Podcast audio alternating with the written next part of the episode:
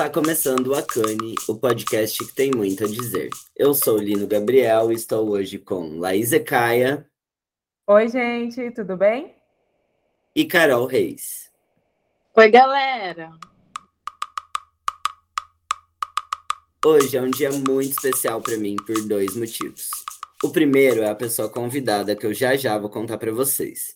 A segunda é a oportunidade de conversar sobre um tema como este que vem a seguir. A gente, pessoas pretas, sabe que há uma coisa chamada colorismo. Já discutimos esse tema por aqui. Discutimos também o lugar ou não lugar da pessoa parda. Ainda discutimos como a colorimetria é diferente a depender da região que estamos. Em Salvador, talvez uma pessoa não seja reconhecida como negra, enquanto em, Sa em Santa Catarina, ela, com muita probabilidade, não será vista como branca. Uma coisa que ainda me marca, quando eu estava fazendo minha dissertação, que chama Não Tinha Espaço para Mim nessa História, foi que em uns lugares de Santa Catarina também há colorismo entre as branquitudes. Ou seja, branquitudes que se acham e se fazem mais legítimas e legitimadas do que outras. Nossa convidada de alguns capítulos atrás, a First Fair Share, chama esse tipo de branquitude exacerbada, diríamos assim, de brancos retintos. Os brancos retintos seriam aquelas pessoas loiras, de olhos claros, bem brancas mesmo. Juro, gente, uma pessoa de olhos verdes e cabelos loiros escuros me disse uma vez que o seu apelido, também no interior de Santa Catarina, era Pretinha. Pois bem, para falar sobre as branquitudes, eu tenho o imenso prazer de trazer aqui Lia Weiner Schuckmann. Lia maravilhosa, te amo, se apresente para nós. Quem é você na fila do pão? Boa noite, pessoal. Bom, se apresentar é sempre escolher alguma coisa entre as milhões de coisas que a gente tem na vida para dizer. Bom, tem aí um lugar social que eu ocupo. Eu sou psicóloga social, sou professora da Universidade Federal de Santa Catarina, sou pesquisadora de relações raciais, é, escrevi matéria sobre branquitude, outro livro sobre famílias interraciais. E, enfim, tenho aí é, lutado muito por um ativismo um, da luta antirracista. Tem também outras coisas, sou mãe do Ariel e do Benjamin, eu sou uma pessoa que, que gosto muito de, de conversar, bater papo, enfim, estou aqui para a gente conversar então. Eu e a Lia, a gente se conhece há um Benjamin, né? A gente se conheceu quando a, a Lia estava esperando o Benjamin, então a, o Benjamin é sempre a nossa medida de tempo, né, Lia? Que eu brinco sempre disso. Mas vamos lá. A Lia, eu chamei, né, a Lia aqui, a gente estava esperando muito esse episódio, porque a Lia é judia, começou escrevendo lá atrás sobre famílias, né, sobre o judaísmo em São Paulo, e depois mudou o foco ou enfim, foi para um caminho que foi falar aí sobre branquitudes.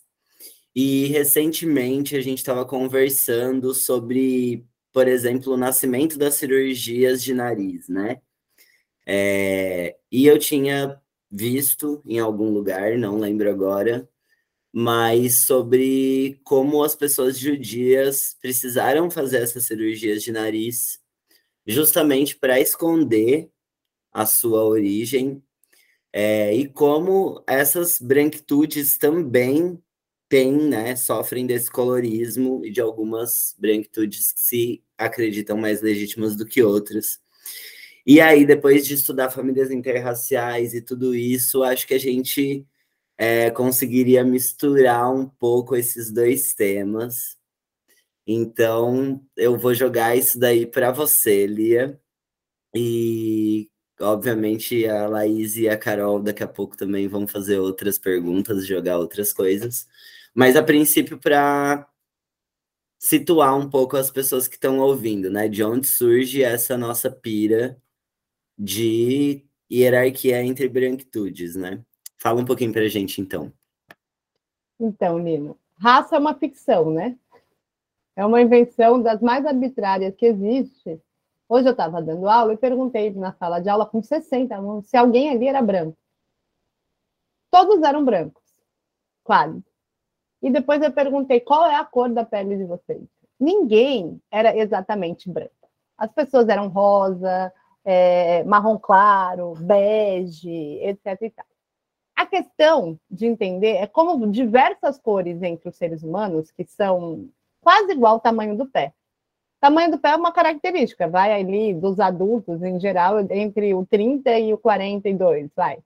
Ou altura, entre, sei lá, 70 centímetros a 2 metros e pouco. Assim, tem as diferentes cores entre os seres humanos. A questão é entender como é que cor vira raça para cor virar raça, precisa passar por um processo que é o que a gente chama de processo de racialização. As raças não existem a priori. Nada existe a priori. Elas são formações raciais. E as formações raciais dependem da história social de cada lugar e dos lugares de poder. Por exemplo, na Europa, aquele que era o outro da Europa eram os muçulmanos, os árabes e também os judeus, era o outro da Europa. Logo, você não precisava da cor para que existisse a ideia de raça, necessariamente. Nem sempre a ideia de raça foi atrelada à ideia de cor. A gente acha que cor é uma coisa muito objetiva, mas não é tanto. Né? É, por exemplo, a ideia de raça é você achar que um, indivíduos pertencem a um grupo social e, por participar desse grupo social, eles é, tem comportamentos morais, intelectuais e estéticos que advêm, advêm de participar desse grupo. Por exemplo, a gente não precisava da ideia de cor para falar que o sangue dos judeus eram impuros e por isso eles eram ratos, eles eram desumanos, eles eram é, menos é, possíveis de ser considerados gente na Europa. Como é que raça vira cor? Raça não é cor em todos os lugares. Raça ela simplesmente vira cor, essa ideia de que por você ter uma origem, você vai ter um comportamento moral, intelectual, estético, é no 19, é, atrelada a ideia de raça cor. E isso tem a ver com o processo de colonização, escravização. No caso do Brasil, raça e cor é quase que uma metáfora um do outro. As pessoas, elas olham raça pela cor das pessoas. Mas por quê? Porque essas características eram muito diferentes entre as populações que aqui estavam: os indígenas, os europeus e os africanos. Então, essa característica foi a mais fácil de racializar uma população. Por exemplo, não faz sentido para a gente racializar um albanês, faz? Não, porque o albanês não é um problema para a gente. Inclusive, a gente não consegue nem olhar para um cigano e achar que ele é cigano, se ele tiver com não tiver com traje cigano, certo? A gente acha que ele é branco ou pardo ou conforme as nossas classificações raciais de Brasil. Agora, se você for para a Romênia, todo mundo sabe olhar e caracterizar quem é um romano, quem é um cigano, porque este é o grupo naquele lugar que é discriminado. Como a gente tem a raça, ela é filha do racismo, ela não é a mãe do racismo. Primeiro, a gente teve um processo de dominação colonial, que escravizou os africanos, que né, fez o genocídio indígena, e depois a raça nasce para justificar, dizer que há uma origem que essas pessoas são inferiores. No Brasil, isso é atrelado à cor. Mas vamos pensar que entre as origens dos brancos, há uma hierarquia entre os brancos, certo? Que não faz o menor sentido quando a gente vai pensar São Paulo para cima. Porque São Paulo para cima, a escravização deixou muito claro quem era o, europeu o africano e o indígena. Como a imigração no sul do Brasil, ela tem muitos grupos étnicos brancos, e esses grupos já tinham hierarquias internas na Europa, eles trazem para cá, o que não faz sentido em Maceió. Em Maceió, branco é branco. Agora, se você chegar no sul do Brasil, o branco alemão, ele tem um lugar hierárquico de ideia de civilização, de inteligência, de trabalho, que, ou seja, moral, intelectual, estético, que são as categorias raciais, que está acima, por exemplo, do manezinho de Florianópolis. Tanto que o manezinho é visto em Blumenau como vagabundo, não trabalha, etc. e tal. Ou seja, é um branco de segunda classe em relação ao alemão. Isso diz o quê? Que a ideia de origem está funcionando. Agora, como o Brasil, o racismo anti-indígena e anti-africano ele era o que fundou essa sociedade escravocrata, nesse sentido, a gente tem essas três categorias, branco, indígena e, e negro, né, preto, com pardo, né, negro, que vai definir é, o que é raça no Brasil. Mas é, ela é arbitrária, né? Não é a mesma categoria racial da, dos Estados Unidos, nem é a mesma categoria racial da Europa. Então, a gente traz para o sul do Brasil diferentes grupos brancos que se hierarquizam entre si. Isso não quer dizer que quando a oposição é o negro indígena, eles não coloquem tudo no mesmo grupo de brancos, porque aí, entre esses outros grupos, há uma hierarquia. Bom, é branco, né? Está em um lugar mais alto. Mas entre os brancos, por exemplo, vai ter o nariz mais fino, o cabelo mais claro, é, o olho mais claro, como lugar daquilo que é visto como o branquíssimo, né? Que é a pesquisadora que você disse chamou de branco retinto, né? Que ninguém tem dúvida que é branco. Agora, quase todos os outros, é assim, o, aquele que ninguém tem dúvida que é branco é o cara que inventou a ideia de raça. É o alemão, é etc e. Outros brancos são honorários, entendeu? Eles podem entrar e sair desse grupo, dependendo da história, do lugar de poder, etc. e tal. Lia, é, primeiro eu quero dizer que para mim é um imenso prazer ter você aqui nesse podcast. É, eu lembro muito do dia que eu te conheci, que eu ouvi você falar, e algumas coisas foram muito, muito, muito, muito marcantes para mim, né? É, mas eu vou, eu vou chegar lá. Mas eh, antes eu queria trazer um recorte, né? Eu fiquei seis meses em Salvador. E aí, para mim, é muito engraçado olhar algumas coisas, né? Porque para algumas pessoas, o que é considerado branco, eu fico pensando, gente, aqui em Santa Catarina, nunca que você vai ser lido como branco, né? Porque é um. Eu, eu olho para a pessoa e eu enxergo a negritude dela né? Porque ela não é o branco que a gente vê aqui, né? O branco retinto.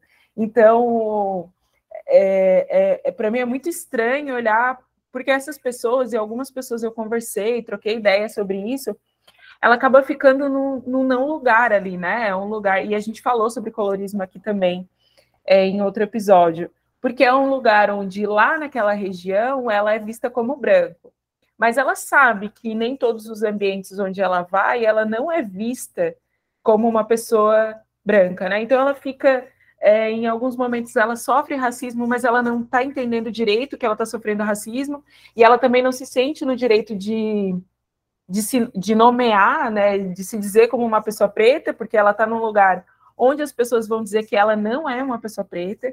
Inclusive, chegou numa situação que é, eu costumo dizer, né, aqui os portões de Wakanda de vocês são muito mais severos, né?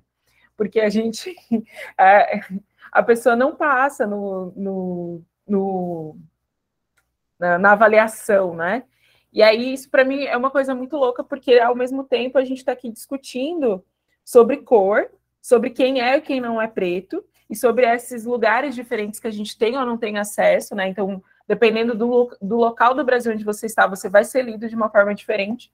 Mas como a gente falou no episódio sobre colorismo, no fim, o racista ele sabe quem é quem. Quem tem dúvida se é preto e se é branco é a gente que é preto, porque o racista ele tem certeza de quem é quem, né? É, isso é só um, um, complemento sobre o que você falou e sobre essa minha experiência. E a outra coisa que eu que as suas palestras me trouxeram, uma palestra só que eu, que eu ouvi e que para mim é, eu trago até hoje, foram duas falas, uma específica, né? É, questionando sobre pessoas brancas, se elas sabiam que elas tinham o privilégio que elas têm, elas são conscientes que elas têm o privilégio. É, eu lembro que você falou que perguntou para um mendigo, um morador de rua, uma pessoa em situação de rua, se qual era a vantagem que ele enxergava enquanto uma pessoa branca, né? E aí ela diz que ela poderia ir no shopping, é, cagar, enquanto uma pessoa em situação de rua preta não poderia. Isso para mim me marcou muito. E uma outra coisa que me marca muito também é como o racismo ele é tão estrutural, né?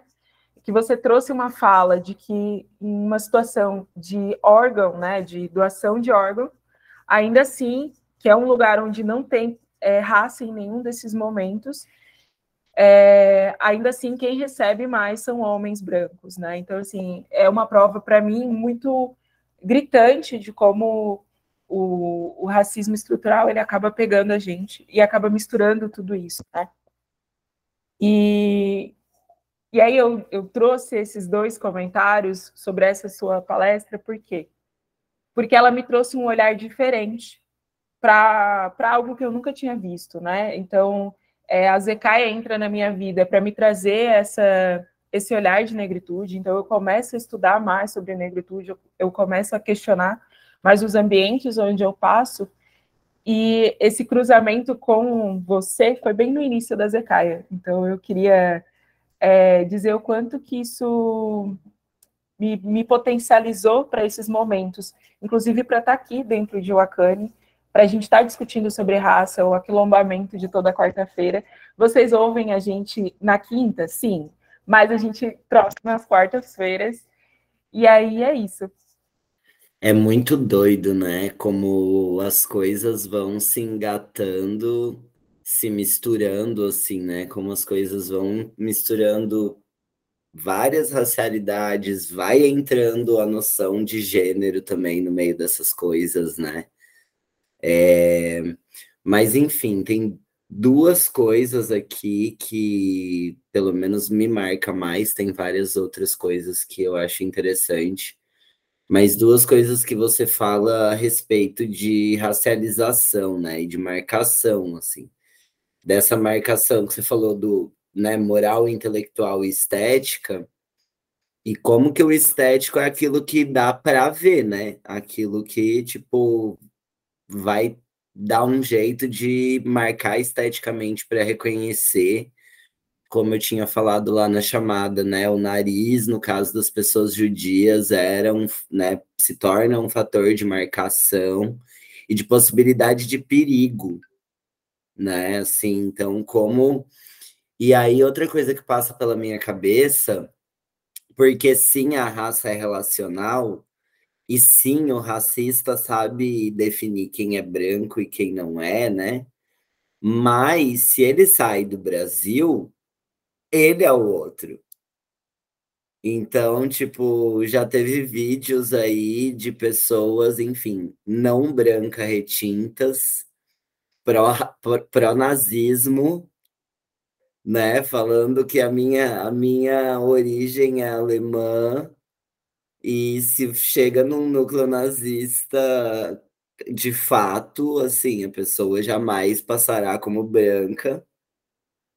Mas também eu acho que entra num outro lugar que é importante conversar sobre essas branquitudes, porque um fator assim, muito importante é como as pessoas vão se autodeclarar em diversos processos. A gente passou agora por um processo em que o ACM Neto se declarou pardo, né? E isso, assim, como que a gente precisa conversar sobre essas branquitudes, porque as pessoas brancas, nesse contexto regional histórico, né, chamadas brancas em um determinado contexto regional histórico, estão se apropriando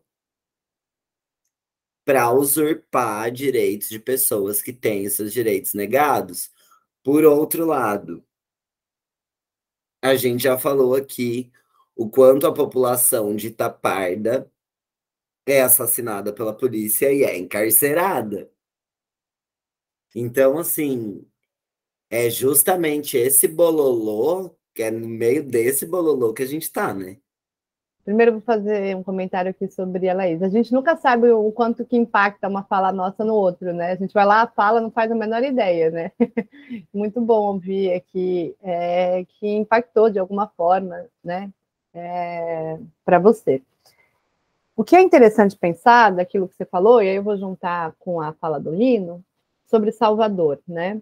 Que em alguns lugares as pessoas que são com certeza negras em Santa Catarina não seriam em Salvador, não seriam até mesmo em, em outros lugares, né? Não precisa ser em Salvador, né? É, e isso é a prova que a raça, né, é uma categoria ficcional e relacional com as estruturas de poder. Não precisa ir para Salvador. Na mesma cidade isso pode acontecer. Uma pessoa que nasce, sei lá, na zona norte do Rio de Janeiro e é considerada branca, ela vai ali até o Leblon, ela pode ser considerada nordestina, outra categoria que é uma categoria racial, entendeu? Ela é um branco da Paraíba, na Paraíba é branco, na zona norte, talvez, do Rio seja branco, e no Leblon é nordestino. Então, o que nos diz isso é que a raça a, está totalmente relacionada às relações de poder de um lugar. Né? Como Santa Catarina ficou muito evidente essas relações entre os imigrantes que ganharam terra, que tiveram essas posições e que inventaram esse outro. Inclusive, tem um outro em Santa Catarina que é o outro brasileiro, ele nem é negro, nem indígena. É aquele descendente Silva, ou de português, ou etc. e tal, que não é para eles chamado de origem. Eles não sabem qual é a origem dessa pessoa. Essa origem não é alemã, essa origem não é italiana. Então, essa pessoa é o brasileiro, só que ele está há cinco gerações no Brasil, e ele está chamando aquela pessoa de brasileiro. No interior de Santa Catarina acontece, né? Então, são categorias das relações de poder próprias daqui. O fenômeno do racismo, ele é global. Ele é o mesmo fenômeno. O que vai mudar é quem entra e quem sai nesse grupo de quem é o outro. Então, que o Lino disse, né? A pessoa sai daqui e vai para lá, para os Estados Unidos, ela já não é mais branca. Porque o fenômeno é quem é o outro. É o outro é aquele que está vindo aqui roubar nosso trabalho, é aquele imigrante que a gente não quer. Então, este é aquele que interessa nos colocar uma racialização, né? Então, é um fenômeno, a raça, das relações de poder, completamente. Agora, o que acontece? Há uma identidade, uma produção de subjetividade em que as pessoas querem se é, identificar com as coisas, estarem ligadas a uma ancestralidade, uma cultura, etc. Esse é um outro fenômeno na qual esse pardo que o Lino falou, às vezes, e que a Laís falou, não sabe como se autoclassificar, não se sente pertencente, mas ele sabe que o, o avô dele foi escravo, foi escravizado que o pai dele é negro. Ele não quer se autodefinir como branco. Essa não é a origem que ele está identificado. Por isso que as identificações psíquicas, eu sou psicóloga, não são os mesmos que as classificações raciais. A classificação racial, ela é o olhar do outro. E, em geral, o olhar do outro daquele da relação de poder, né? É aquele, como você diz, o racista sabe quem é quem, né? É esse que, né, que tem essa posição de poder e o maior poder que tem é de classificar o outro, né? Agora, isso não está relacionado a como as pessoas se sentem ou se auto-identificam. Nessa questão, o pardo, muitas vezes, ele realmente é. Às vezes ele é filho de duas pessoas negras, só que ele nasceu negras de pele clara, e ele nasceu branco, porque tem um avô branco. A família dele é geneticamente não é que nem um, liquidificador. Não é que põe um negro e um branco e sai uma pessoa é, da meia cor. Pode botar um negro e um branco e nascer uma pessoa é, preta, de pele escura. Esse cara é mestiço.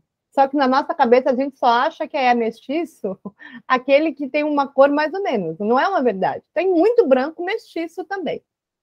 Entendeu? A pessoa tem um pai negro, uma mãe branca e nasceu branco. Ele também é mestiço, certo? É, só que aí vai entrar uma confusão que é as classificações raciais do IBGE, que não é a mesma da luta do movimento negro unificado. Então vamos lá, isso é muito importante para a gente pensar.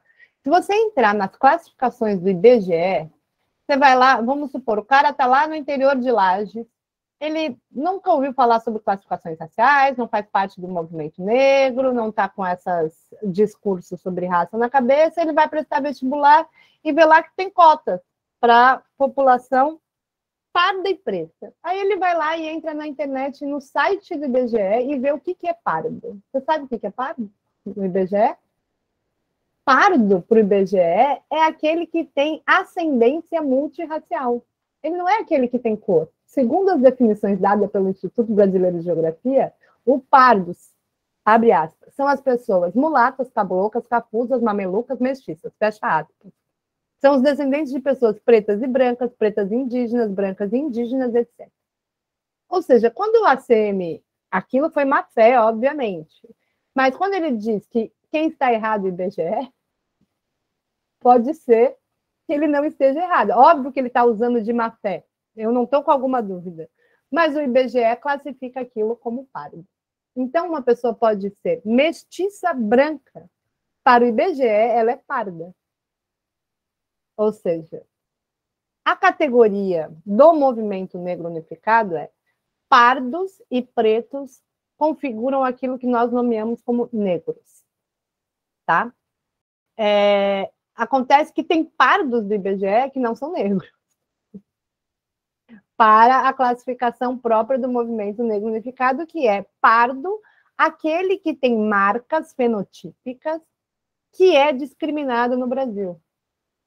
Que é, ou seja, o pardo ou o mestiça que, mestiço em que a gente enxerga nas marcas dele, pode ser cabelo, nariz, cor, etc. e tal, essa mistura toda, que tem origem africana. A origem dele em algum lugar. Mas isso não quer dizer que não tenha brancos com origem africana, certo? Agora, a gente tem que enxergar naquilo que é a manifestação fenotípica do sujeito é aquilo que é nomeado como pardo. E aí, realmente, de fato, se você vai numa banca de heteroidentificação, tem as pessoas de má fé. Aquele que é descendente de italiano com alemão e fala: Eu não acredito nesses negócios de cotas e vou desafiar as cotas. Mas eu trabalho na banca de heteroidentificação. 80, 90% é um pardo que, às vezes, é um pardo que, para alguns negros de pele escura, são considerados brancos, e para os brancos são considerados negros. E aí depende de quem está na banca, se tiver mais branco, ele é pardo. Se tiver mais preto de pele escura, às vezes ele vira branco, porque a raça é uma categoria relacional. Então, a gente, na banca de heteroidentificação, vai ver que 90% das pessoas que são indeferidas não é má fé. Ela está relacionada às classificações próprias do IBGE, que não são as mesmas das classificações que é da luta do movimento social negro, né? E que também é a mesma que foi autorizada pelo STF como bancas de heteroidentificação, que é via fenótipo. Só que a classificação do IBGE é via origem. Vocês entendem? Então, realmente, de fato, como a raça é uma ficção, por IBGE, aquilo que é pardo não é a mesma coisa é, ela é um discurso. Então, está numa disputa de é, narrativa do que, que é o pardo.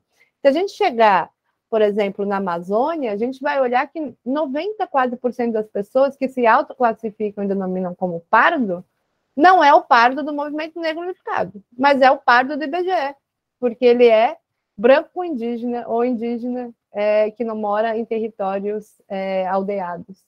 Né? Então, é, o pardo é aquilo que mostra realmente, de fato, o nó das relações raciais, não porque é, o IBGE esteja errado ou com má fé ou nada disso, porque a, a raça é uma categoria totalmente ficcional e que ela está em disputa nos discursos dos grupos sociais brasileiros. E aí a gente considera, obviamente, aquilo que é a disputa do movimento negro unificado, porque ela tem uma razão de ser. Merece as cotas aquele que está sendo discriminado hoje em dia. Quem é discriminado é aquele que tem uma cor ou um fenótipo ou uma marca de que as pessoas reconhecem que aquela pessoa é negra. Que aula, minha gente. Que aula. Estou aqui, boquiaberta, aos trancos e barrancos com a minha internet, mas estou aqui pegando várias coisas. Muito obrigada, Lia. É, e uma fala que você disse, né, sobre a identificação, né? A gente precisa se identificar, né, ter uma ancestralidade. E eu acho um pouco peculiar o quanto as pessoas se identificam como não brancas quando é quando é conveniente. Então, aqui no Rio sempre acontece o caso de racismo, mas esses dias aconteceu um em um bar e aí, no auge lá da, vamos chamar a polícia, né? Você é racista, a mulher fala, ah, mas a minha irmã é negra. E ela lá com todos, todas as características de branca. É, quando a gente vai procurar é, esses casos de cotas também, sempre tem o, o, os famosos ali são pardos, né? A vida inteira foram pardos. Mas aí a gente vai ver as redes sociais, a pessoa mais branca impossível, né? Aquela, aquele branco retinto que a gente costuma dizer aqui. Então, é, como lidar né, com esse oportunismo da branquitude que usa de todo o privilégio branco, mas que quando é conveniente, ele se vai lá e se, se denomina como o não branco. Então, Carol, eu sempre digo que sabe quando o feitiço volta contra o feiticeiro? É, no sentido que assim, o pardo era aquela categoria que, por causa da ideologia do embranquecimento, ele sempre foi uma opção para deixar ou para uma fuga da negritude em direção ao branco, tá? Essa é a história do Brasil. As pessoas se autoclassificavam como pardo para não se identificarem como negro, né? Claro que o movimento, né, negro unificado, quando propõe que o pardo e o preto se autodenominem como negro, ele está falando dessas pessoas que por muito tempo não se identificaram com a negritude porque o pardo dava essa possibilidade de escapa. Agora veja só a ironia do destino. O pardo para, começou a aparecer né, uma fuga do branco de sua própria branquitude. Para dizer, ó, oh, eu não sou branco. Olha só a ironia do destino do que isso virou. Para dizer, olha, eu não tenho privilégio, quando, obviamente, tem aí uma ação antidiscriminatória em que ser pardo né, poderia ter algum lugar que né, tem uma ação antidiscriminatória que a pessoa pudesse acessar algum tipo de recurso que não é para ele. Então, é, o fato de que o pardo pode ser esse com ancestrais diferentes virou uma oportunidade para aquelas pessoas que sempre foram brancas, sempre se nomearam como brancas, sempre usaram os privilégios de serem brancas, dizerem agora que elas são pardos, porque pelo IBGE de fato são e porque de fato tem uma ascendência negra. E aí elas podem de fato dizer que são pardas. É, é, é essa coisa. Só que elas sabem que não são, em grande maioria. Mas tem um, um, umas pessoas que não sabem mesmo, tá? Eu estou nessa banca da heteroidentificação, tem umas pessoas que não sabem mesmo que são. Elas não estão no discurso, elas não estão como a gente inseridas no que, que é a narrativa. Ela nasceu lá, o pai é negro, a mãe é branca, tá pardo. Tá pardo na certidão de nascimento. Só que ela tem o fenótipo branco. Entendeu?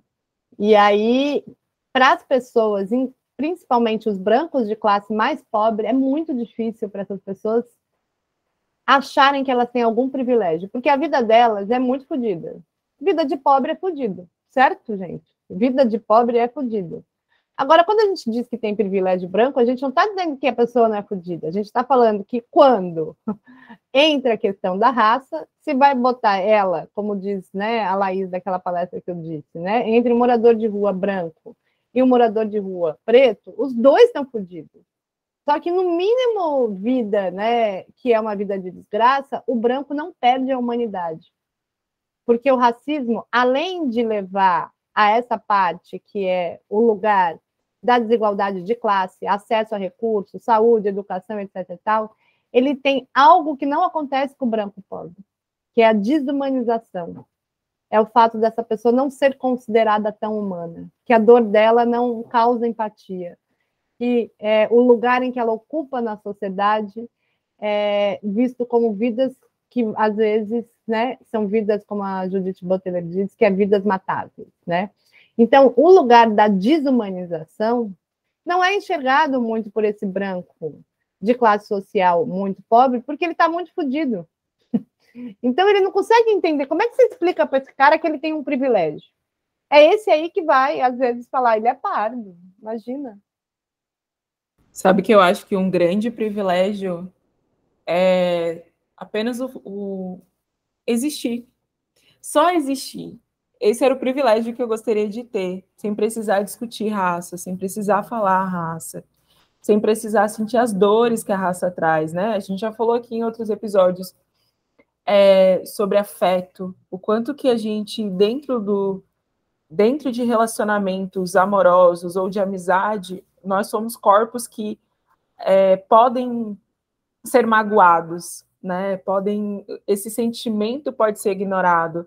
A gente já falou sobre como os nossos corpos e os corpos semelhantes aos nossos tombam com com maior facilidade e, e ninguém liga, né? A gente tem aí pessoas negras morrendo todos os dias por violência e são corpos que podem tombar, né? Isso para mim é uma coisa que, que me pega muito, sabe? Porque a gente não.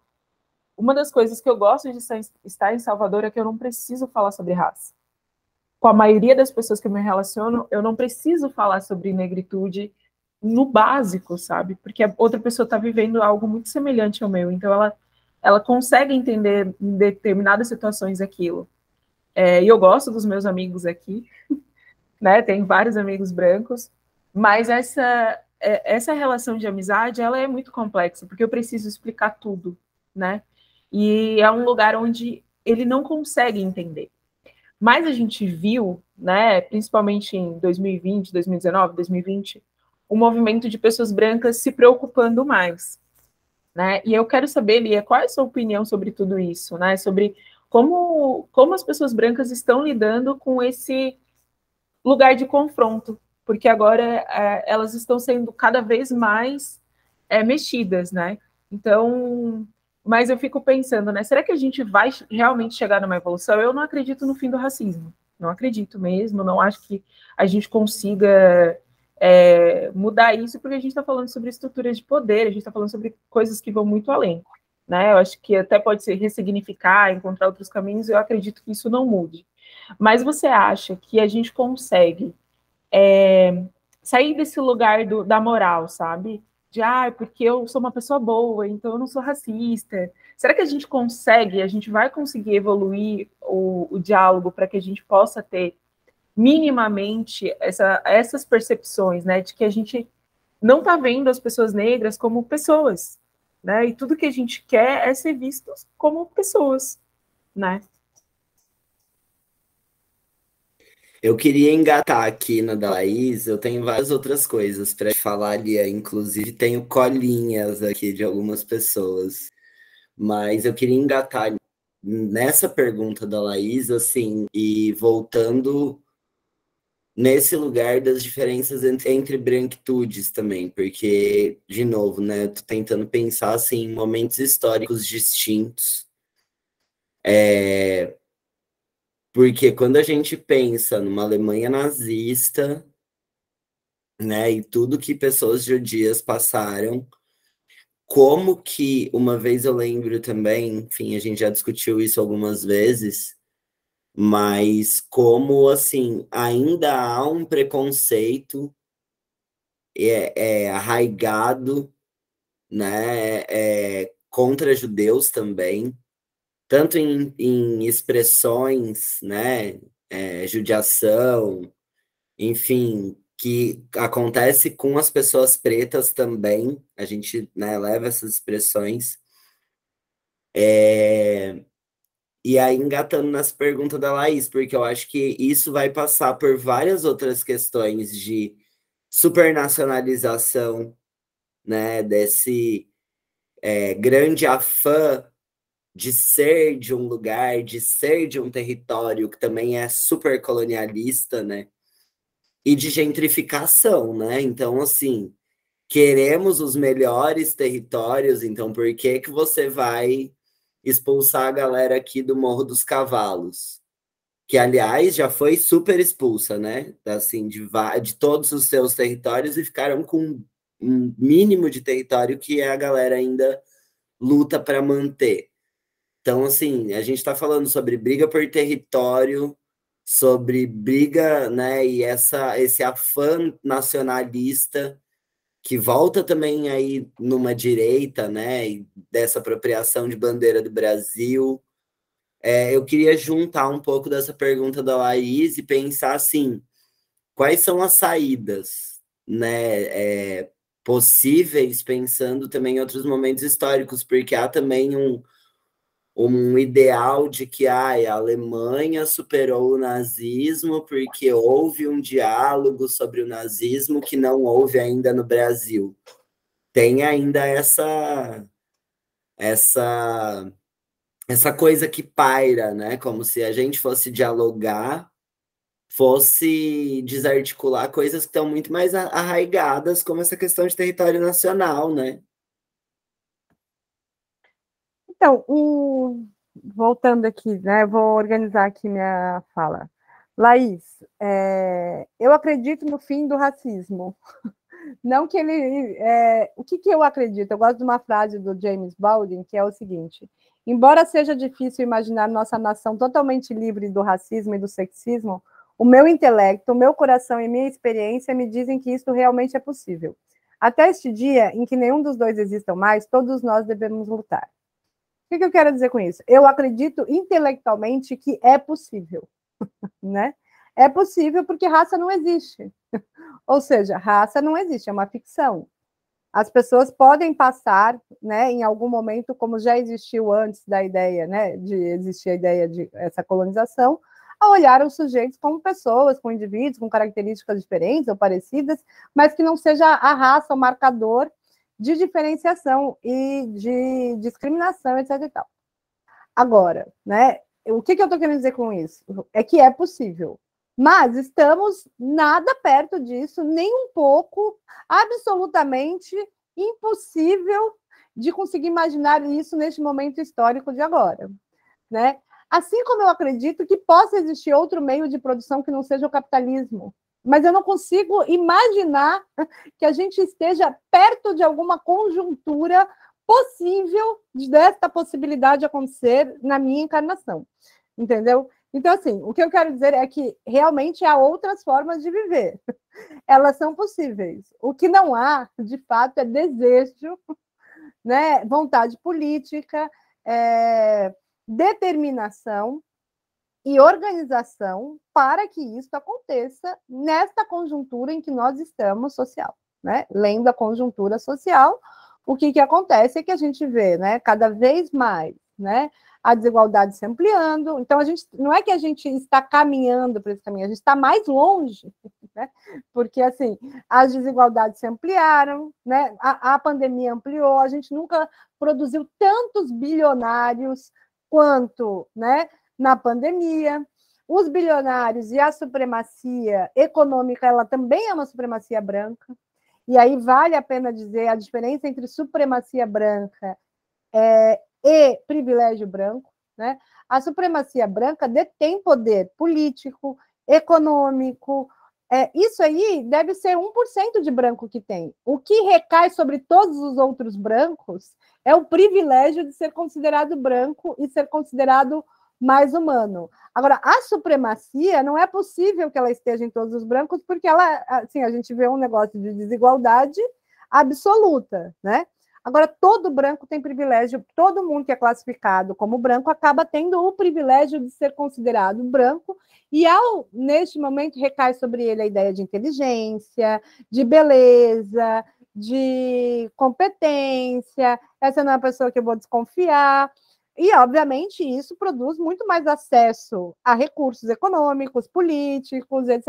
Então, o próprio privilégio vai criando ainda mais né, as possibilidades de, é, de ascender socialmente numa estrutura de classes. Né? Se a gente está numa estrutura de classe, o privilégio branco ele é aquilo que possibilita a ascendência na sociedade de classes, né? nessa estrutura, porque a ideia de competência, inteligência, beleza, etc., recai sobre esse sujeito. Então, entre um sujeito pobre, branco, e um pobre negro, vamos supor, esses dois têm muita dificuldade, pensa aí numa, sei lá, numa comunidade, né? é, do Rio de vamos falar da Carol, que está no Rio de Janeiro. Vamos pensar ali na Rocinha. Os dois saem da Rocinha, um negro e um branco, e vão procurar emprego no shopping da Barra. Os dois têm dificuldade para conseguir o passe de ônibus, para imprimir o currículo, para entrar num computador. Essas são as dificuldades materiais, certo? Para entrar no computador e conseguir fazer a inscrição, marcar horário, ter é, chip no telefone com carga para poder ligar, fazer a comunicação, estar bem vestido, entre aspas, para procurar esse emprego. Vamos supor que todos esses dois ultrapassem todas essas barreiras. Eles conseguem enviar o currículo, eles conseguem é, se vestir com aquela roupa que o tio emprestou, que alguém emprestou naquela hora. Os dois conseguem o passe de ônibus, chegam lá os dois. Quando eles chegam lá e os dois se montaram, né, para procurar um emprego vai recair sobre o negro a ideia de incompetência, de que ele não é adequado, de que ele mora na comunidade, de que ele pode ser é, traficante, do que ele é isso e tal. Isso não vai recair sobre o branco. Então, ultrapassando as barreiras né, que são próprias da desigualdade de classe, tem aquilo que é o privilégio branco, que é você ser considerado capaz, né? Inteligente, bonito e etc, etc, etc. Isso é o privilégio branco. Mas o privilégio branco não é a supremacia branca, né? Que é esse lugar de supremacia política, econômica, etc e tal. Por que, que eu estou falando isso? Porque eu acho importante a gente diferenciar, né? Porque senão a gente está, né? Não é a mesma coisa, a supremacia branca. Agora, né, falando sobre o que, que o Lino disse, né, e Lino, existe essa ideia, não, é, não vai ficar bravo comigo, de falar de branquitudes diferentes, né, na linguagem aqui que a gente fala no Facebook, na internet, etc e tal. É, quando a gente vai nos estudos de branquitude, vai falar branquitude é branquitude, é um lugar simbólico. O que muda é quem são os brancos. Aquilo que talvez você está chamando de branquitude, você está falando de diferentes brancos. Mas a branquitude ela é uma construção ideológica de ideia de superioridade. O que, que muda? É quem são os brancos que entram ou não entram na branquitude, dependendo do lugar histórico, social, etc, etc, etc, etc. Né? E, obviamente, há modulações na branquitude que pode ser passado por etnia, ou seja, o branco alemão ele está num lugar que é modulado pela etnia, a, a, a própria etnia modula a ideia de branquitude, de alguma forma ou outra, mas ela é sempre um lugar de vantagem na sociedade de racismo estrutural, né? E aí o que, que eu gosto de pensar? Que uma coisa é o preconceito racial, outra coisa é o racismo. Por exemplo, os japoneses, eles sofrem racismo, eles sofrem preconceito racial no Brasil, concordam? Preconceito racial. Agora, eles não estão sobre a égide, égide do racismo estrutural, que é não ter acesso à saúde, não ter acesso à educação, não ter acesso né, a diversos é, bens públicos e etc. E tal. Agora, recai sobre ele a ideia de que é, uma pessoa do grupo representa o grupo todo, de que eles são todos iguais, de que eles não sei o quê. Agora, isso não necessariamente leva a uma desigualdade de classe numa sociedade, né, que é quando a gente vai pensar o racismo estrutural. Que eu gosto de dar como, como exemplo o antissemitismo existe no Brasil. As pessoas continuam achando que os judeus são donos do mundo, que eles têm é, é, uma conspiração, que eles é, organizam o mundo para roubar, que eles são pessoas menos confiáveis, eles não são de uma nacionalidade, eles são sempre estrangeiros e blá, blá, blá, blá, blá, blá. Isso faz com que a pessoa tenha, tenha menos acesso à saúde, educação, emprego, etc e tal? Não. Ou seja, a gente está falando de preconceito. Agora, quando que a gente vai pensar? A Alemanha nazista usava o antissemitismo para organizar a estrutura do Estado-nação. Essas pessoas perdiam direito, eram assassinadas, não eram consideradas. Se alguém gritasse na rua, o judeu andando, vinha um, um guarda e prendia essas pessoas. Ou seja, a, a Alemanha nazista se estruturava pelo racismo anti-judaico, né? pelo antissemitismo. Então, nem todo preconceito racial se é, relaciona à estrutura do Estado-nação. O Estado-nação Brasil, ele se estrutura na discriminação antinegra e anti-indígena, que isso significa que essas pessoas vão ter menos acesso à saúde, educação, demarcação de terra, são assassinados pela polícia. Se alguém passar na rua e falar preto ladrão, não importa se essa pessoa roubou ou não, assim, a polícia vai, ou seja, o Estado organizado, vai estar tá lá e vai procurar essa pessoa, vai ver, vai prender, que nem aquele violinista no Rio de Janeiro, que foi preso duas vezes, etc, etc, etc. Ela está organizada estruturalmente nessa discriminação. Não quer dizer que outros grupos não sofram preconceito racial, mas nem todo preconceito racial organiza o Estado-nação. Entendeu? Depende da, da estrutura ou como se organizou essa, essa, esse lugar. Então, por isso é muito difícil da gente entender, porque o judeu vira branco no Brasil. Ele tem um fenótipo branco, aqui raça é fenótipo, né? Ninguém olha para mim e fala, olha judia andando na rua. As pessoas falam branco andando na rua, porque, obviamente, são essas as nossas categorias raciais. E não adianta eu levantar a mão e falar, ah, não quero ser classificado. Eu, eu tenho o privilégio de ser branca nesse país, né? Isso não significa que a minha história social é a mesma que de um descendente é, de português colonizador. Ela não é a mesma história social, mas tanto eu quanto ele somos, ao chegar no Brasil com essas classificações sociais, vistos como brancos. E ao ser vistos como branco, recai sobre eu e sobre essa pessoa o privilégio branco. Né? Então, acho que essas distinções entre preconceito racial ou né, grupos de quem é o branco que entra, quem é o grupo que o branco que não entra naquilo que é visto como a branquitude, que é uma construção social, uma posição em que pessoas ocupam. Agora, não são as mesmas pessoas que ocupam nos mesmos lugares, dependem da, da, da, das relações históricas né, disso. Ah, e tem uma pergunta da Laís, que ela pergunta como estão os brancos, né? Que eu tenho achado dos brancos, né, quando eles são contra... interpelados pela questão racial. Olha, eu acho que é meio tudo, eu tenho, eu sou muito pessimista, porque eu acho que é meio tudo checklist entendeu? Ah, agora precisa falar de raça, mas assim, eu não, eu não consigo enxergar que as pessoas realmente organizam a vida delas para combater o racismo. Eu acho que elas falam isso numa roda, quando isso, né, precisa falar, ah, precisa falar disso aqui na escola, tá? Vamos falar disso, vamos chamar uma roda. Mas eu não consigo, né? E eu conheço pouquíssimas pessoas que debruçam realmente, de fato, a fazer uma luta antirracista. E a luta antirracista não é algo que se faz individualmente. Não adianta, não se combate privilégio individualmente. Não existe essa possibilidade. Se eu virar e falar, olha, todos os professores do meu departamento são brancos. E eu também sou branca e isso é privilégio branco. Vou sair, não vou mais ser professor do meu departamento. O que, que vai acontecer? O próximo que entra é outro branco. Não adianta abrir, não existe abrir mão de privilégio sozinho, gente. Isso aí é uma ilusão. Isso aí é só um discurso neoliberal da luta que, que tem organizado. Precisa organizar a luta, tem que estar junto da luta. O que, que tem que estar lá? Tem que estar ali dentro, garantindo institucionalmente normas, regras é, para cotas na pós-graduação, para combate ao racismo, permanência, contratação de professores negros. Você precisa estar dentro da instituição organizando a instituição. Se um dia eu sair da instituição, a instituição continua com aquela organização, normas e regras, formas antirracistas. Ela não precisa, não existe isso de individual. Porque, assim, se o racismo é estrutural, ele se compõe a partir das instituições, certo? O que, que são as instituições? Escola, família, é, o poder policial, jurídico. Então, como é que um sujeito branco pode combater racismo? é ele organizando a instituição na qual ele pertence. Então, se a instituição dele é ser diretor de escola, é que normas e regras institucionais ele coloca nessa escola para garantir acesso, para garantir lugar de não sei o quê, para etc e tal. Se ele é um gestor do Ministério Público, como que ele faz isso dentro do Ministério Público? Não existe isso assim, eu vou abrir mão é, metaforicamente, assim, estou me sentindo menos racista, porque eu tive uma palestra. Isso não existe.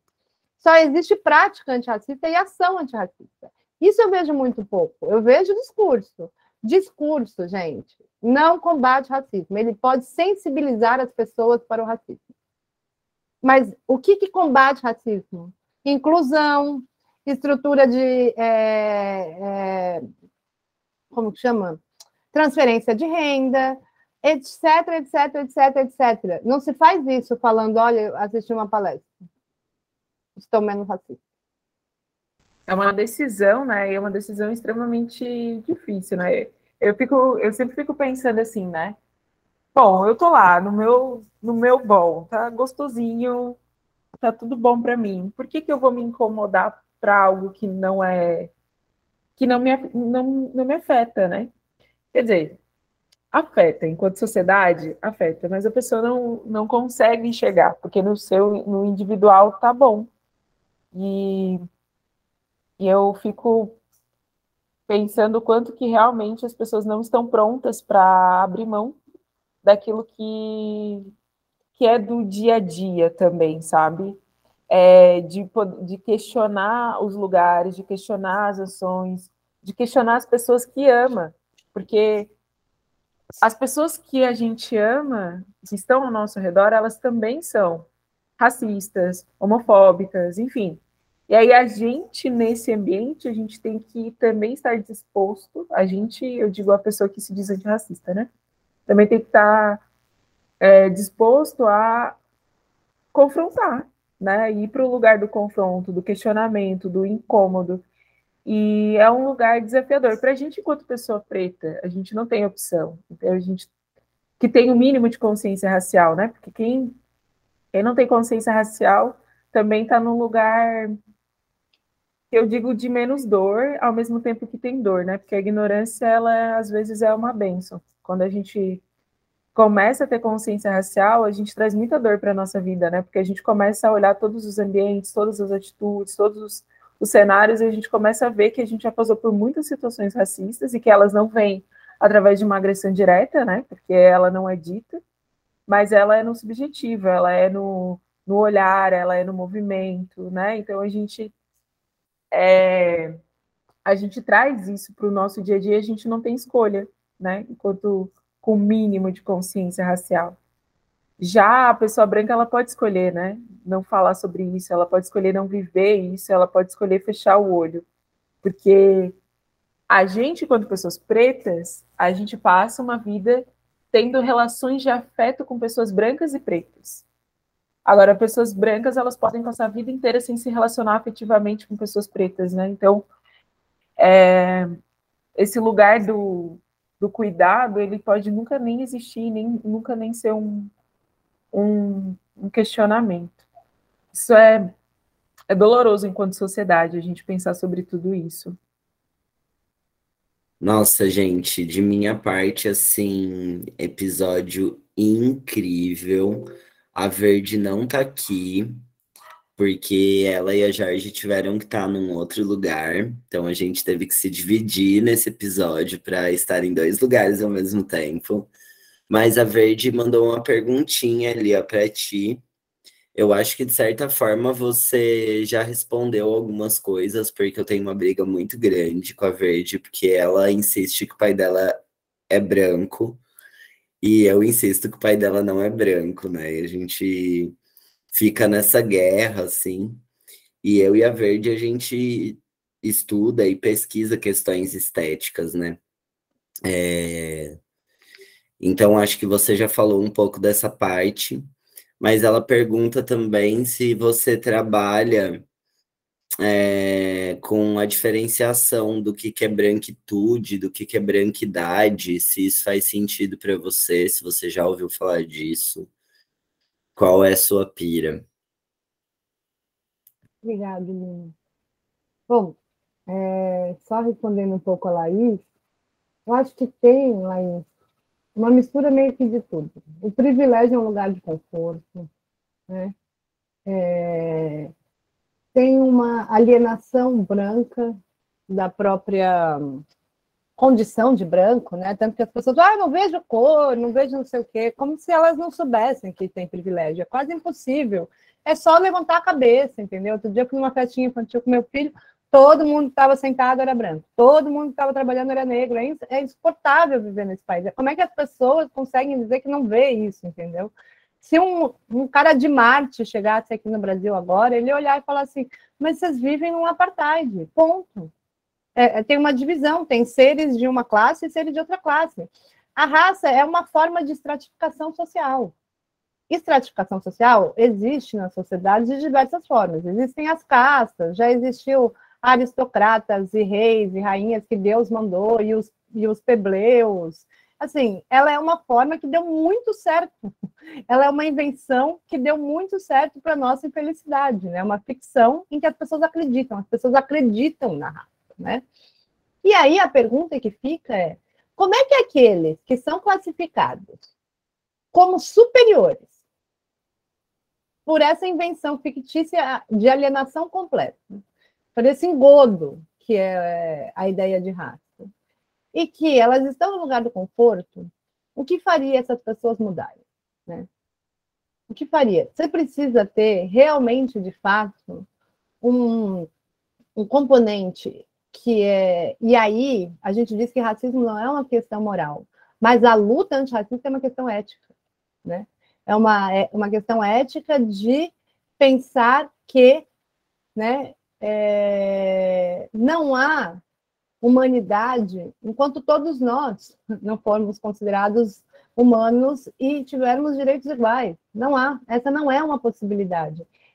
Ao retirar a humanidade do outro, você se retira a tua também. Né? Não é possível olhar para um alemão nazista e falar, nossa, contra a humanidade, né? Quando, enquanto ele tornava o, o, os judeus ratos.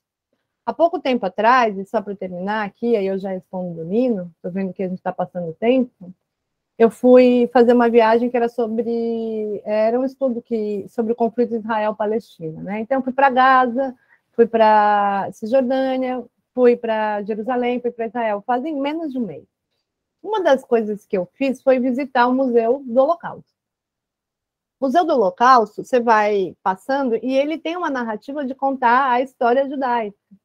Mas tem algum momento que ele conta um pouco sobre quem eram os soldados. Tá? O que acontece? Antes da operação, né, que inventaram o gás, Zion, esqueci o nome do gás, Zion, esqueci o nome, né, acho que deu aqui que era um gás para matar as pessoas, eles organizavam o genocídio dos judeus de forma em que os soldados alemães pegassem os trens da Alemanha, fossem até a Polônia, fossem até a Hungria, fossem até os territórios que tivessem muitos judeus. Essas pessoas chegavam, os soldados chegavam e pediam para que as pessoas nessas vilas entregassem os seus judeus. E as pessoas entregavam. Elas entregavam pouquíssimas histórias, pouquíssimas histórias de pessoas que escondiam essas pessoas. Entregavam, elas iam para uma vila pequena, para a vila, para o centro, e tinha extermínio com arma. Não sei se vocês já viram um filme que tem aquele, é, tipo, um do lado do outro, e o soldado matando um do lado do outro. O que, que acontece? Nesse, nesse museu, em algum momento, tem um lugar que tem a carta né, dessas pessoas que eram soldados, a carta para a família. Eu lembro que uma das cartas que eu peguei, eu não lembro exatamente como estava escrito, mas era mais ou menos assim, tá? Dear querida Strudel, estou inventando aí que o nome da pessoa é Strudel. Sinto muitas saudades da comida de casa. Como vão as crianças? O sorriso da pequena Strudel continua é, bonito? A operação Barbahara, que é a operação que ia né, matar os judeus, tem sido um sucesso. Matar, às vezes, é um pouco difícil, mas entendi que quanto mais a gente mata, mais a gente se habitua. É preciso mesmo exterminar esses ratos, ratos é, do planeta Terra, como diz o Furrer. Sinto saudades das nossas conversas. Com amor, papai eu quero dizer é que essas pessoas não eram né, é, alienígenas. Elas eram humanas, isso que é o mais triste. Nutriam amor pelos seus e não conseguiam ter a menor possibilidade de olhar para aquele outro e achar que aquela pessoa também tinha um filho na qual ela amava. Também tinha uma família na qual ela amava. Também gostava de comer a, a comida da esposa. Eles não conseguiam olhar para essas pessoas como humanas. A raça é uma das categorias que produz a ideia de que o outro não é humano como E aí você precisa realmente uma condição, né, de compreensão, né, de que ao desumanizar o outro, você também é um monstro. Não é possível que brancos vivam nesse país, né, com 100 jovens assassinados, né, por ano, e que eles considerem que isso não é desumano, né? Só que enquanto isso, só que o, o, o problema do racismo é que ele dá a volta, né? Ele faz com que a vítima seja vítima duas vezes.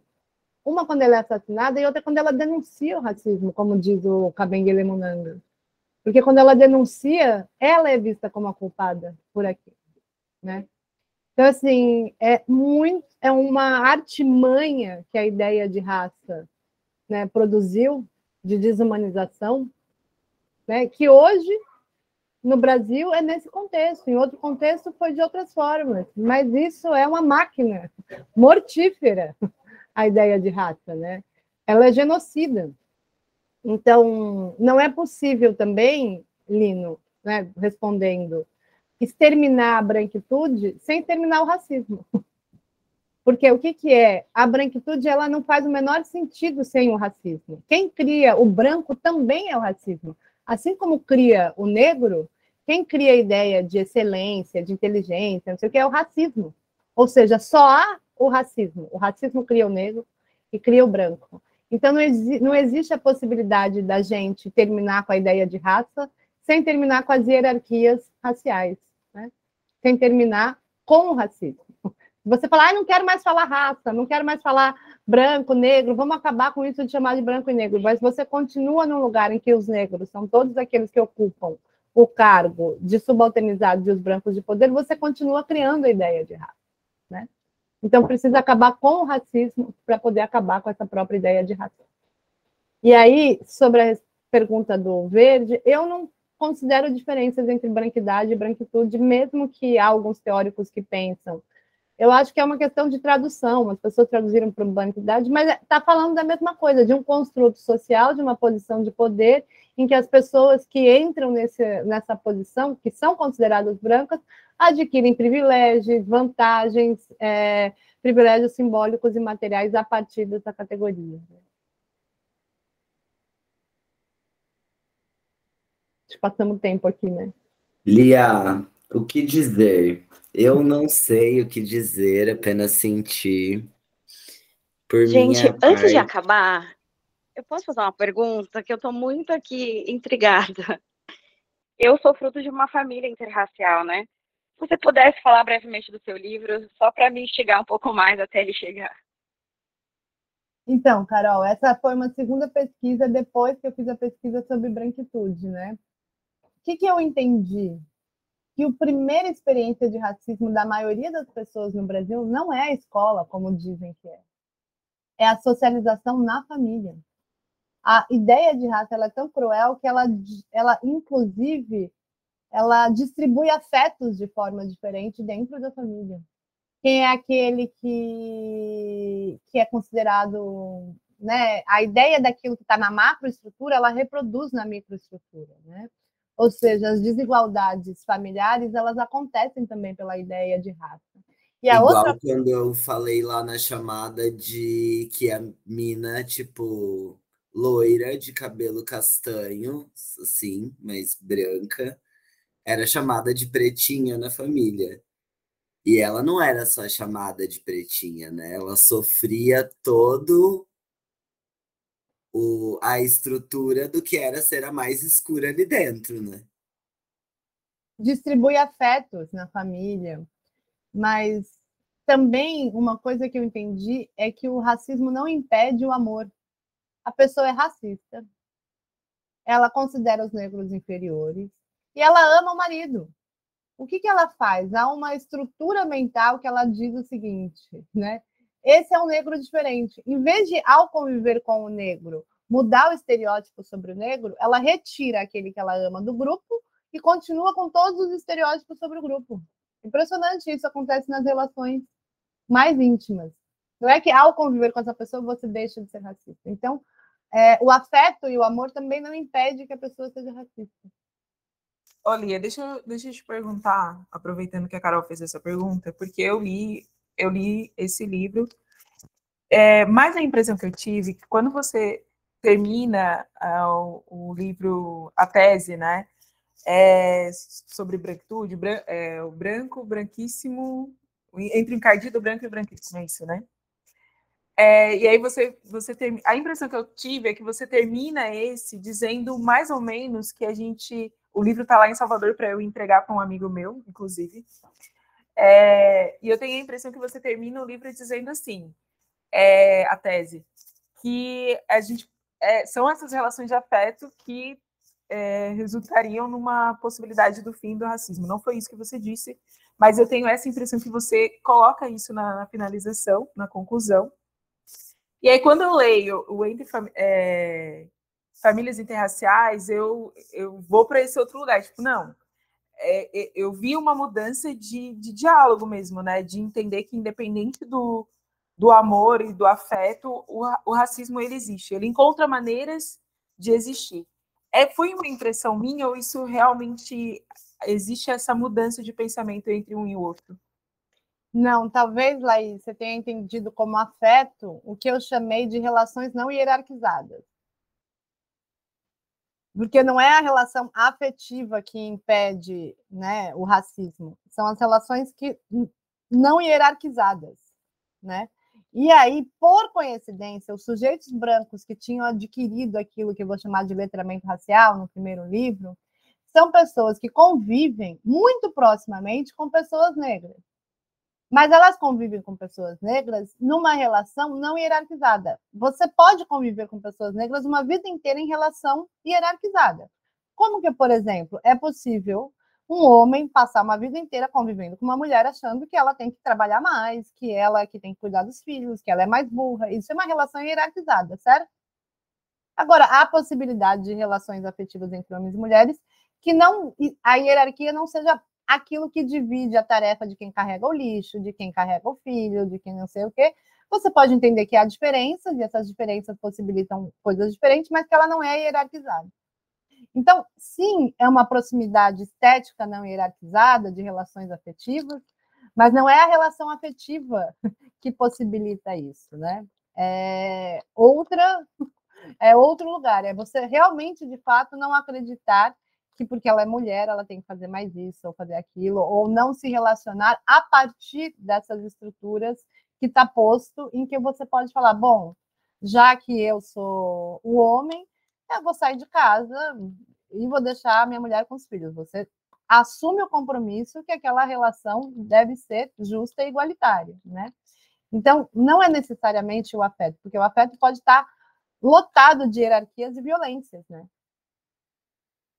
Lia, obrigada por esse episódio, por essa aula que os nossos ouvintes vão ter.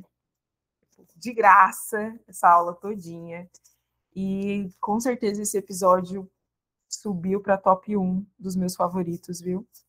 Eu não preciso nem ouvir de novo para saber que eu amei demais esse episódio.